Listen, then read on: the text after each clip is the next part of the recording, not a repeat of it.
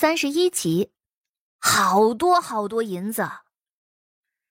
谢牛山刚才都没想这么多，这会儿反应过来，他也才发现，自己的闺女想要进去混个脸面的话，需要五千两买路费。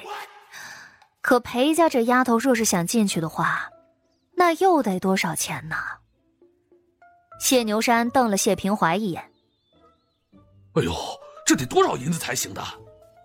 嗯，可能最低也要五万两吧。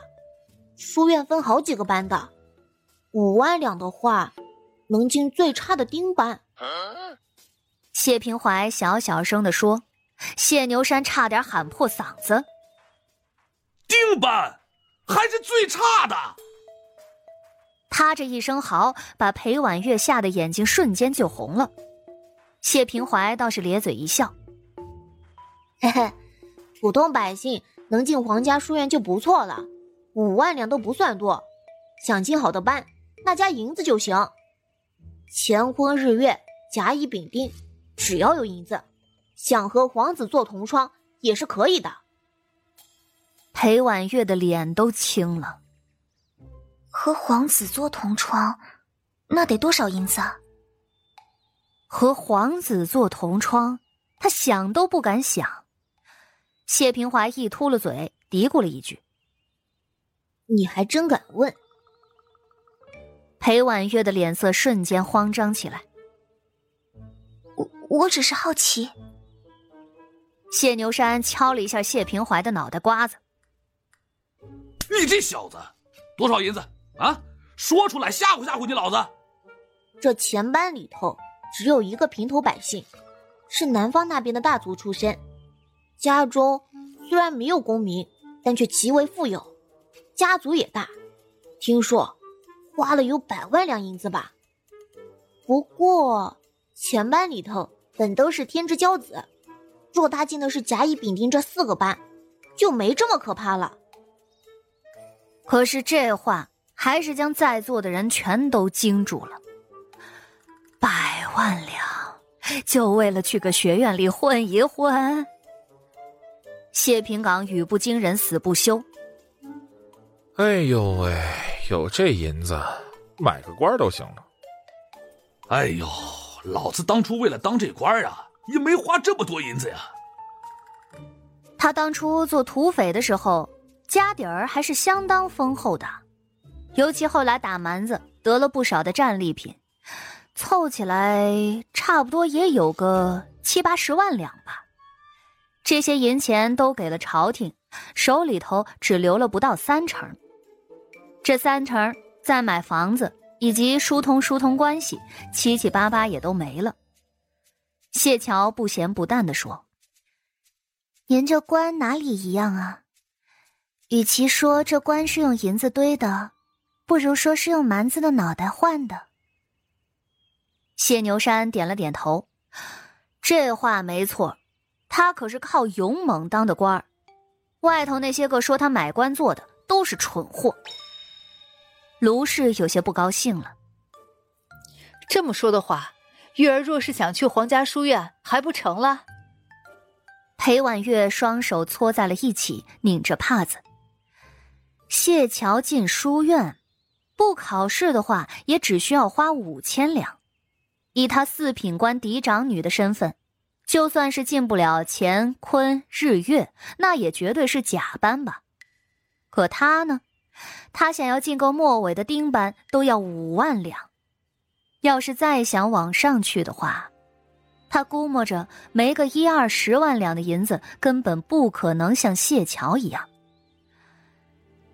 娘还说呢，从今以后她就是谢家的亲闺女的。可是亲闺女有这样的吗？裴婉月一边想着，一边微微低下了头。卢氏突然想到了什么，开口道：“那将玉儿改姓，挂族谱，那不就得了吗？”谢牛山一愣，谢平岗也诧异的抬头看着他。卢氏一脸的紧张：“老爷，这丫头以后都要跟着我的。以后若是我带着她出门交际，别人总叫她裴姑娘。”这听着也不像是我们家的人，指不定又有人说三道四呢。路上我就这么想过了。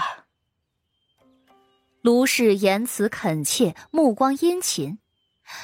其实谢牛山是很喜欢卢氏的，他娶过三个媳妇儿，头一个彭氏，那可是他恩爱非常的白月光，但是彭氏确实也凶悍粗鲁的像个汉子。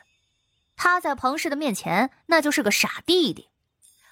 而第二个老婆林氏，虽然温柔可人，倒也不是真心的跟着他的，人也不爱笑。哪怕他摘星星摘月亮，林氏也不怎么搭理他，甚至刚生完孩子，人就没了。后来谢牛山做了官儿，这家里头也不能没个当家主母。虽说四品将军。想娶个官宦人家的女儿，其实也不难，只要寻个官职小一点的人家就行了，指不定还能娶到个黄花大闺女呢。可是他那个时候才从土匪变成官，哪有人能适应得了啊？都觉得他这官也当不长久。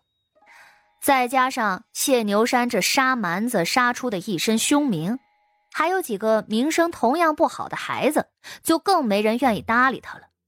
所以他说了好几次的亲都没谈成，谢牛山一生气，不找做官的了，于是他盯上了卢家。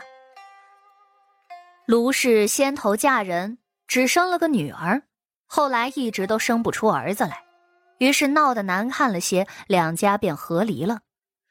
卢家是商户之家，也不缺钱，养个女儿还是行的，而卢氏归家几年也都十分的规矩。谢牛山也找个机会相看过，当时的卢氏还不到三十，人也还算是娇滴滴的，说起话来总带着股温婉小意的味道，他一眼就看中了。至于能不能生儿子什么的，谢牛山也不在意，反正他都已经有两个傻小子了。卢氏跟了他，他自然是要好好对他的。而这几年，卢氏也没有提出过什么特别过分的要求，所以这会儿，